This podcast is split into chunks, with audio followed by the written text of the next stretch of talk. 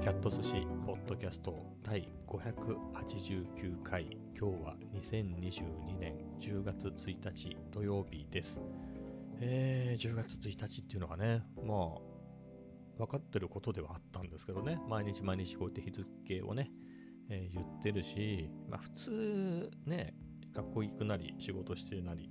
えー、普段暮らしてたらね、やっぱり日付っていうのはね、えー、なんだろう、身近ではありますよ。僕はずっとリモートですけれど、なんだろう、あのもちろんあの月初にね、えー、まさにこのタイミングですけれど、あの勤務表とかをね、えー、ちゃんと出しますが、オンラインで提出しますが、提出するっていうか、まあそうですね、えー、あの普段もね、あのチャットのね、ソフトで、今から始めます、もう仕事終わりですみたいなね、えー、っていうのは、あのー、なんだろう、同じチーム同士でね、えー、そこに書いておくんですね。別にそこに返事があるとかそういうわけじゃないんだけれど、えー、そういう勤務管理っていうのは日々やってるんで、その時に僕の場合は、あの後でね、見てわかるように何月何何月何日始めますっていうふうに入れてるので、えー、どんどんどんどんね、9月27、28、29、30ときて、えー、っていうのはもちろん分かってることなんだけれど、今ね、改めてこれ10月1日って口にしてみると、おおって感じですね。もう、夏ぐらいかな？夏ぐらいなんかね、結構、あの早朝にジョギングなんかしててね、9月の初めぐらいまではしてたかな？そうですよね。あの夏休みに夜更かししちゃって、あのまたリズムが狂って、ていうかあれ相当前からリズム狂っててね、それがやっと夏ぐらいに治って、夏休み明けぐらいに治して、夏休み前に治ったんだ。で、夏休みでまた狂ったんだけど、最初の週ぐらいで戻して、みたいなね、そういう中で、まあもう8月も後半だし、でも9月になってもまだ暑い日があるとはいえ、みたいなね、そんな話をしたかなっていうのを、なんとなく自分でも覚えてるんだけれど、もう、10月はね、立派な秋っすよね、本当に。秋も深まってきて、まだ、なんだろう、日中ね、本当に日が高い時間帯だったら半袖短パンとかでもいいけれど、あのー、ね、夕方までかかっちゃう、夜までかかっちゃうんだったらもうちょっと考えないとなって、上着っていうか、まあ、ジャケットなりパーカーなりね、下もパンツってわけにはいかないかな。あのパンツでいいんだけど、その半ズボンみたいなのはね、ちょっと寒いかなっていう風になってきて、帽子もね、麦わらみたいなやつから普通の帽子に変わって、まあ、みたいな感じですね。本当にね、36度とかね、そういう日、あれ6月ぐらい？ね、梅雨が明ける前にそんぐらいのが続いてね、えー、そういう時期があったのが、懐かしいな、さすがに外出るのしんどかったなっていうのね、そういうのがあったのが、もうそういうのもね、過ぎて、まあまだ今日、明日、明後日ぐらいはね、最高気温、今日はその割か26度とかそんぐらいだったかな。明日は30度ぐらいね、あるみたいですが、とはいえね、うん。まあ一瞬、その昼間ね、30度ぐらいあってもね、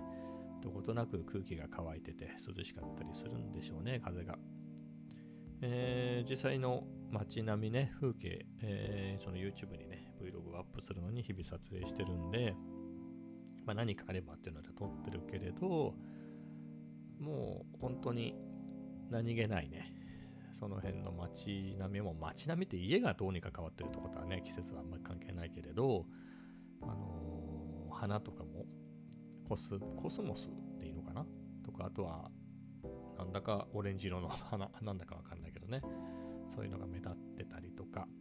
うん、もうね、夏のではないですよね。まあ夏じゃないんだからそうなんだけど、彼岸花もね、ちょっと前、2週間ぐらい前にはね、あんなにバッてね、一気に咲いたと思ったら、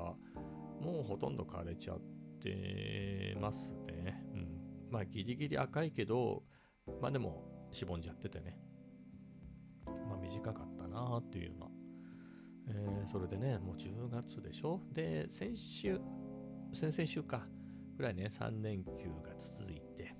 で、今週はね、5日普通に、えー、月、月、金でね、えー、普通の平日だったけれど、もう来週末はまた3連休でね、あの、土日月と、えー、そんなことをやってると、あっという間に11月でしょ ?11 月もね、文化の日だとか、勤労感謝の日だとかがあって、でもやっぱ11月まで来るとね、もう寒いし、まあだから10月、今、今ぐらいのタイミングって街もね、あの、この辺郊外だからそんなにないけど、あの、ハロウィンっぽいね、ハロウィンっぽいというかハロウィンの、あの、デコレーション、ケーキ屋さんもそうだし、あの、スーパーとかね、そういうところも、ほら、あの、お菓子がね、あの、ハロウィン仕様になってたりするでしょ？キノコの山とか、あの、パックになってね、いっぱい入ってるようなやつがね、ハロウィン仕様になってたりしてね、そういうハロウィンだったのが、やっぱりそれが終わっちゃったらもう次クリスマスですよね。ケーキの予約してますとか、えー、そんな風になるので、もう一気に年末感出てきちゃうでしょうね、11月。で、さっきも言った通り、あのー、祝日もね、2回あるしで、うん、まあ、飛び石になるのかな、木曜日、11月3日木曜日、11月23日水曜日なんでね、まあ、とはいえ、はい、あっという間にね、11月になり、それも終わったらもう12月になっちゃったらね、だって12月も最終週ぐらいはもう冬休みにしちゃうでしょ？ちょっとあんまり暦ちゃんと見てないんだけれど。ってなったらね、もうあっという間、あっという間に今年も終了。ちょっと気が早いですかね、とはいえね。でもそんぐらいあっという間に進むでしょ？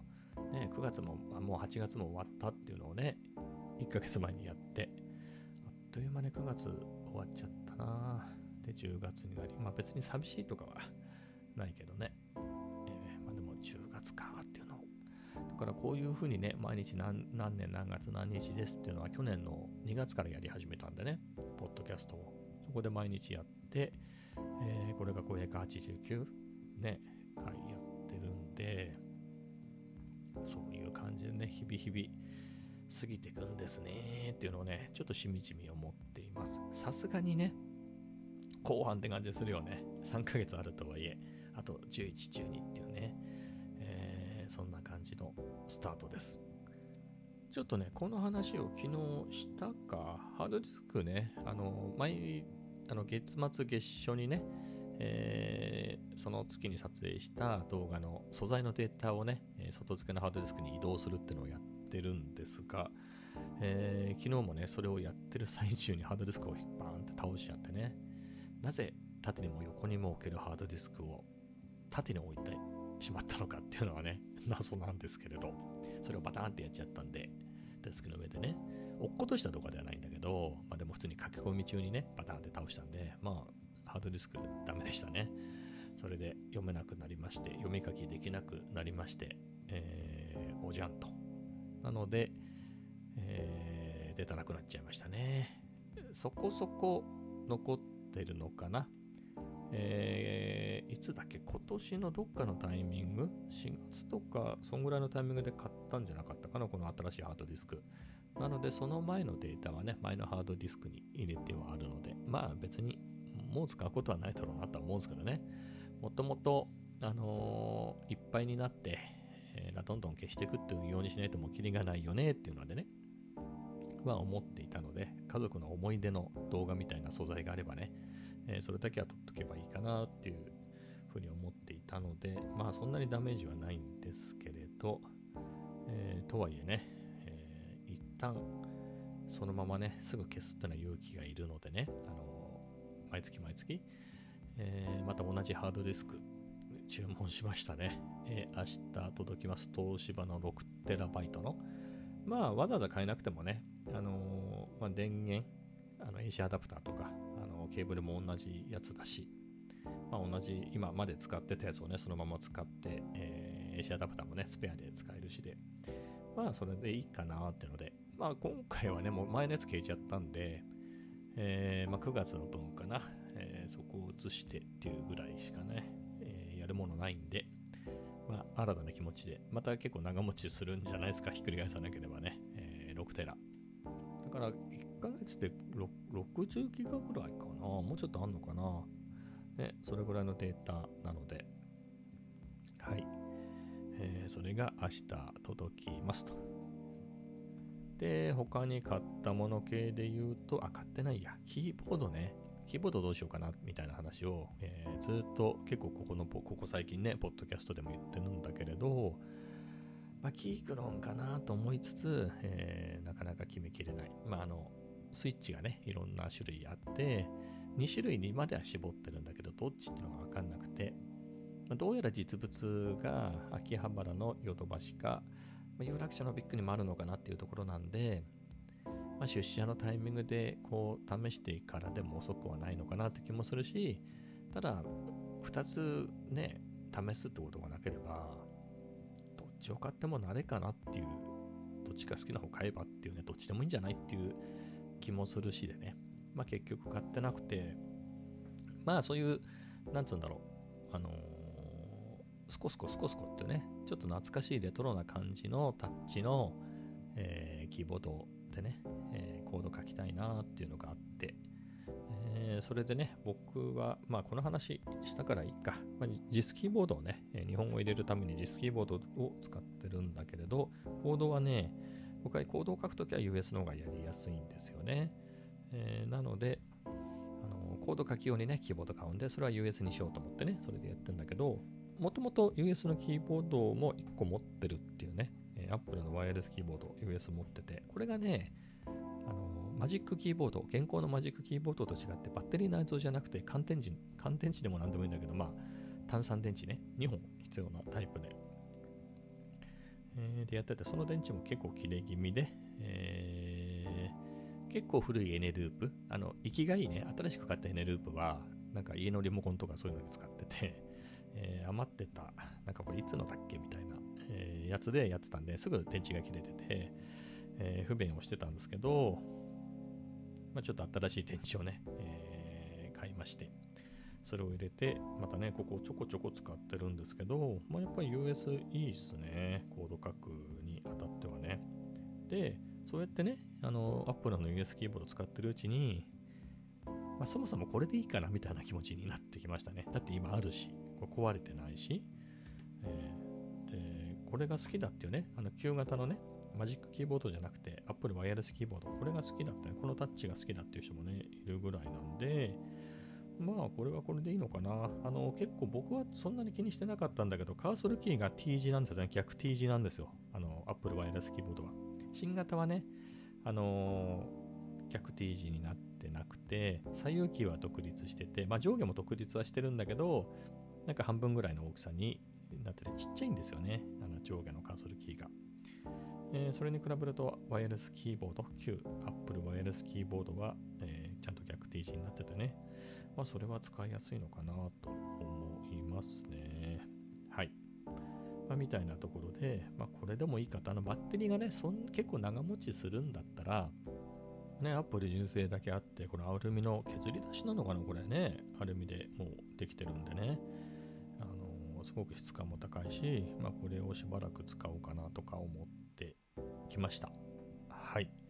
えー、あとはね、まあ、その辺のコード書き大したことは書いてないんですけどね、あの勉強で写経してたりとか、まあそんな勉強しながらのなんですが、あのさっき言った通りね、あのちょっとレトロなキーボードがいいよね、みたいなことを言ってる、あのね、ですが、であれば、いろいろ打ってる環境もレトロっぽい雰囲気にね、まあレトロなパソコンは使いたくないんだけれど、雰囲気だけね、レトロにしたいなとか思って、あの、エディターは、あの、ビジュアルスタジオコードを使ってるんだけれど、それのフォントをね、なんか懐かしいやつないかなと思って、えー、それこそ国産の8ビットパソコンの PC8 センチとか、ああいうフォントないのかなとか思って探してたんだけれど、それはちょっと見つかんなかったですね。見つかんなくて、えー、なんかレトロなのないかなと思って、Apple II と Commodore 64のがあって、でね、僕も Apple が好きなんで、Apple II かなと思ったけど、雰囲気ね、Commodore 64のフォントの方がなんかいいなっていう、今使っても結構いい感じだなっていうのでね。あとはそれにマッチしたテーマカラーをね、ビジュアル、えー、スタジオコード用のね、えー、を探して入れて、いろいろ試したの、あの、いろいろ試してね、グリーンモニター風とか、アンバーな感じの、えー、昔のターミナル端末みたいな色合いとかね、いろいろあるんだけど、完全にそれってわけじゃないんですよね。当たり前だけど、あの、なん、なんつうの、あの、なんつうの、予約後とか、そういうのでね、色分けしてないとあれ、コード書くとき書きにくいんでね、懐かしいとはいえ、昔みたく完全にね、ああいうカラーにしちゃうと見づらいので、まあそうは言っても、90年代ぐらいだったら普通にカラー色付けてコードをね、えー、分かりやすくしてくれるようなやつもあったはずで、エディターでね。まあそういうカラーリングのもあったりで、まあ結局ね、リアルなものじゃなくて、レトロ風みたいな、えー、テーマがあったんで、それを使ってますね。ちゃんと色分けをしては、あの、されてるので見やすいし、でもなんとなく色合いがね、えー、レトロっぽくて良くて、それとコモドール64のフォントでコードを書いてますね。今やって写経してる本は別に日本語が出てこないから、まあ、で全くではないですけどね。まあ、なので、まあ、これでそんなに違和感もなく、えー、なんだな、プログラミングできるんで、えー、結構楽しいですね。はい、そんな感じで、えー、レイドバックして、えー、コードを書いております。えー、では次の話題でいくと、あれか、ソニーの FX30 ね、新しい APS-C のシネマカメラ。あとはね、タムロンから出たソニー用のズームレンズですね。超広角のズームレンズ 20mm40mm F2.8 っていうやつ、えー、についてちょっと思ったことを話そうかなと思うんですが、まずね、レンズの方から先に言っちゃうか。そんなに話すこともないんで。あのー、僕タムロンは結構好きで、今もね、あのー、2875mmF2.8G2 っていうレンズを愛用してますね。α7-4 でね。非常にいいレンズで気に入って使っているので、かなり、えー、タモロンは好印象ですね。昔は、まあ、2、3万で買えるレンズにしてはよく映るねぐらいの結構安いラインナップのだったのが、もう本当にね、えー、今はそそれなりの値段するようになってね、えー、その分、さらにえ、非常に満足してますけれど、結構ね、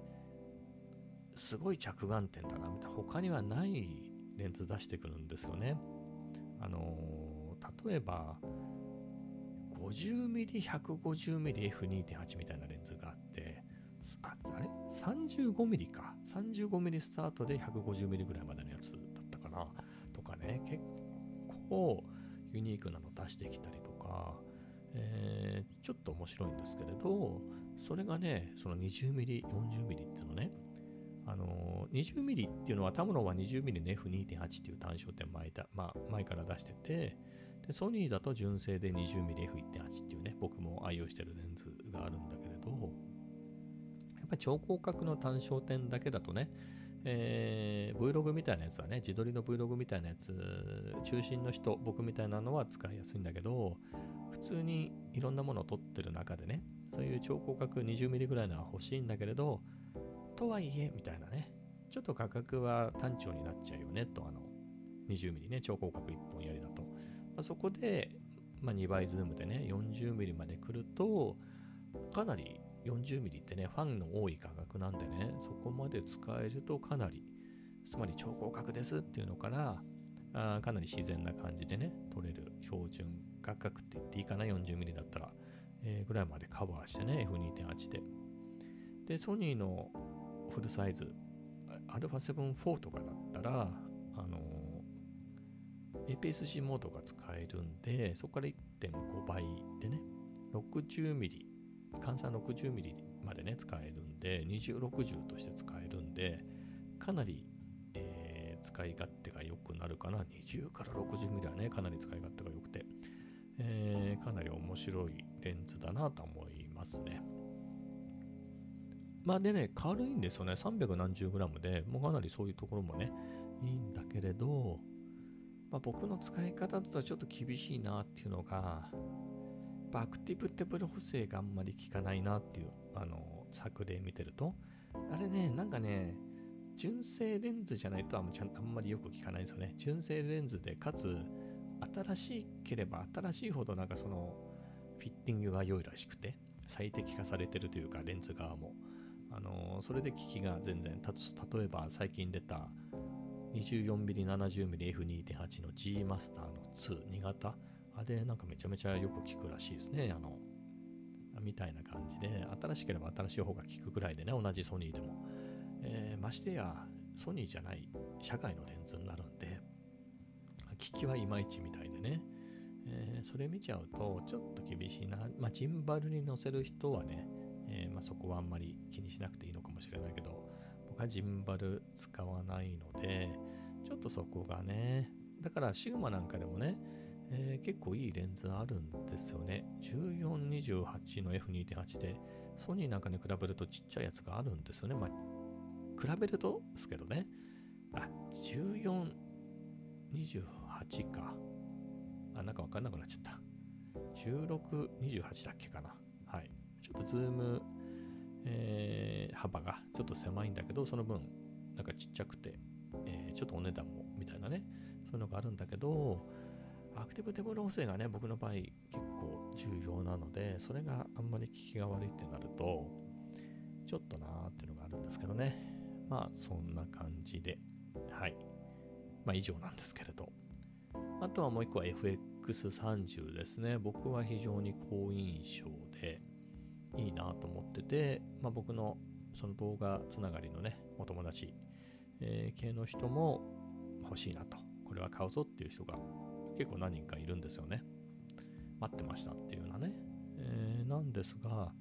結構そういう話を、まあ、Twitter なんかでもね、含めていろいろ、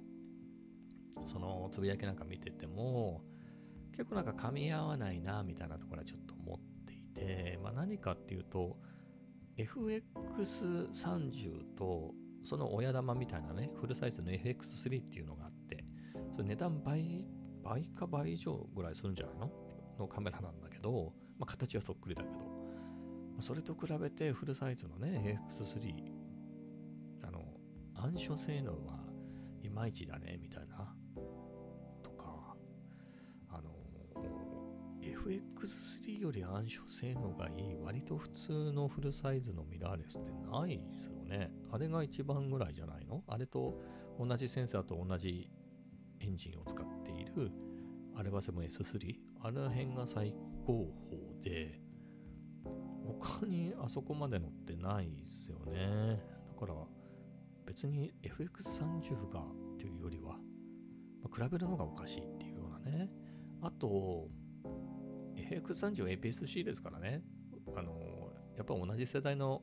フルサイズのカメラに、まあ、そういう暗所とか、まあ、画質の面ではね絶対かなわないですはっきり言って。うん。それは承知の上で、えー、でもね、その分安かったりとか、まあ、レンズも含めてね、ちっちゃく済んだりとかね、ボディはあの FX3 と同じ大きさなんですけど、あのちょっと軽くなってたりとか、あのレンズも含めてだと、えー、かなりちっちゃく取り回せるとか、えー、あとは FX3 ね、ボディが同じだっていうだけあって、あの冷却ファンがついてるんで、あの長回ししてもね、えー、熱停止することもないであろうし、まあ、そういうところに惹かれてて、えー、たりするんですけどね。なんか、なんか、だから欲しいよって、いいね、これ待ってたよって言っててね、このスペック楽しみだなって言ってるね、人たちはそういう観点で言ってるんだけれど、まあ、さっきも言ったさっきも言ったみたいにね、あのそうじゃなくて、なんか AX3 と比べると、あちょっといまいちだよ、これ、みたいな、いまいちなカメラだよ、みたいなことを言う人がいて、いやいやいや、それはそうでしょうね。値段も半分ぐらいで、センサーもね、ちっちゃいやつだから、FX3 よりすごかったら逆にびっくりだよっていうね、えー、だなとか。あとはね、手ブレ補正もね、えー、僕も期待はしてますね。あの、アクティブ手ブレ補正とかがね、の、ソニーの APS-C でちゃんと手ブレ補正が効くやつははっきり言ってないんですよね。えー、α6600 とかもボディ内手ブレ補正あるけど、まああるけどねっていうぐらいで、うん、ある。あるにはあるみたいな感じなんですよ。えー、なんですが、あのフルサイズの方はかなり効くようになってるんですよね。まあ、あれは7、3ぐらいの世代だとあんまり効かないけれど、4とかね、あとは S3 とか、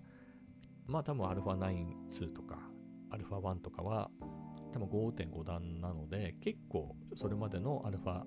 シリーズに比べると、まあそれ、そちゃんと効くようになってる。プラス、アクティブ手ブレ補正がね、かなり強力に効くんで、えー、普通にね、取り歩きとかも、ジンバルとまではいかないけど、でもこんぐらいだったらジンバルいらないんじゃないっていう人もいるぐらいで、僕もそうだけど、えー、ぐらい取れるんで、えー、それがね、APS-C にはなかった、そういうのが APS-C でついにソニーの APS-C にも、えー、搭載されるんだなっていうのが非常に楽しみ。結局、ソニーのね、ミラーレスって APS-C からスタートしたけど、途中からあの α7 に力を入れ始めてね、えー、で、そっち中心になっちゃったので、どうしても、なんつうかあんまり力が入ってなくて、なんかこれどうすんのかなみたいな、えー、二の次みたいな感じだった、扱いだったのがね、えー、それがね、やっと気合の入ったボディが出てきたんで、まあそういう意味でもね、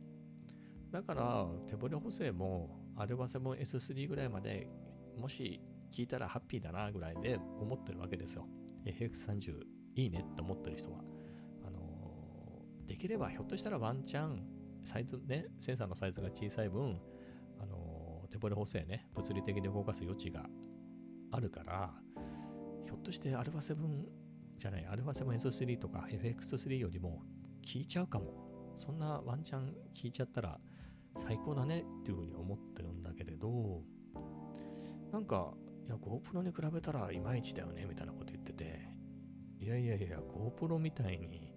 ね、あ GoPro ぐらいの強力な手ブレ補正とか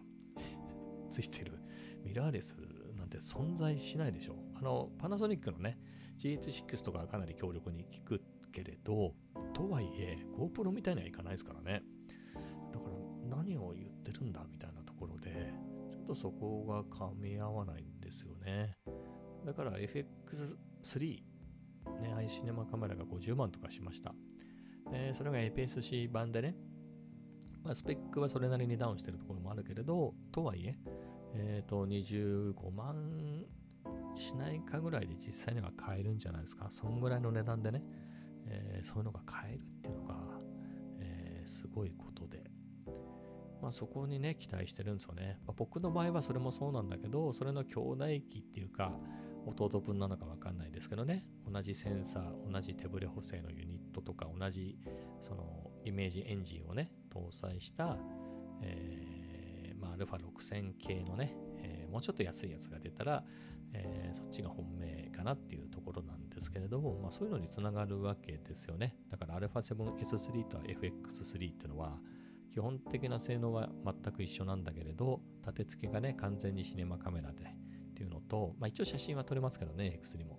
えー、でもファインダーもね、結構お互いいいファインダーをくっつけて、写真もどっちもいけますよっていう立て付けのね、いわゆる普通のミラーレスの形している α7S3 でね、値段も S3 の方が安いですからね、ちょっと。みたいな関係でね、まあ、α6000 シリーズなのか7000になるのか知りませんけれど、まあ、そういうのがね、降りてきてくれると非常にいいですよね。あとはそれをベースにしてね、ZVE20 みたいなのが出ればね、もうちょっと安く。まあ、それはそれでもっとハッピーだし、非常に FPSC 期待しててね、まあそういう観点で FX30 を待ってましたっていうところなんですよね。ちゃんとそういうのが APS-C でそれなりにの値段で出てくれたっていうのがね、まあそういう観点でね、やっぱ欲しい欲しいってね、前々からね、えー、あれ本当に出るんですかねなんて言ってね、えー、いいですねなんて言ってた人たち、まあそれこそ今 α6600 を使ってるだとか、そういう人たちとね、話してて、僕も ZV-10 使っててね、やっぱソニーの APS-C、あ、これすごい可能性あるなっていうふうにね、えー、思ってて、ZV-10 もね、まだまだ足りないところはあるけど、やっぱりでも新しいレンズと組み合わせると、この大きさでこんだけできたらね、本当に α7-4 とか S3 とかあんなあんぐらいの手ブレ補正とか、あのー、アクティブ手ブレ補正も含めてね、ついたらかなり強力だなっていう、えー、思ってたんで、まあそこが楽しみで、ただそういうふうに思ってる人と、なんか、AX3 と比べたら大したことじゃないじゃん、みたいな、うんっていうね、まあ、つったらもう EOSR7 が EOSR3 とか EOSR5 に比べたら全然大したことないみたいな話ですからね。うん、どうなんだろうっていう、はい。まあ、そんなことをね、えー、ちょっと思っています。まあ、あとはね、あのー、写真に軸を置いてる人はあんまりピンとこないです。まあ、そもそも写真用のカメラじゃないからね、X30 って。なので、なんとなく、α7S3 みたいなものの兄弟版のね、FX3 のそれの、なんかすごい新しいやつで30っていうのが出たんだと。大したことないじゃんみたいなね。いやいやいや、そうじゃないんだよみたいな。だから APS-C についても、フルじゃねえのかよみたいな。フルじゃないのに偉そうだみたいな感じのことを言う人もいて。いやいやいや、映像の世界ではね、あの、もともと映画とかでも、まあ、強いて言うと、その、スーパー35っていうね、いわゆる APS-C とほとんど同じサイズが、あっちは標準なんですよね。だって、もともとなんで、あの、デジタルカメラでフルサイズとかいう、そのフルサイズっていうのは 35mm のあのフィルムね、あれの1枚の、1枚写真撮るときのあの面積とほぼ同じのがフルサイズのセンサーなんですよね。えー、で、それをフルサイズって呼んでんだけど、その